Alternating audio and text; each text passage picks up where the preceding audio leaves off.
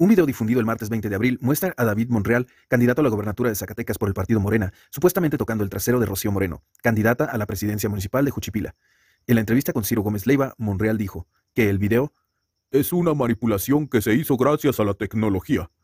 Y, en todo caso, pudo haber sido un roce involuntario. Por su parte, Moreno declaró que el candidato nunca me ha faltado el respeto.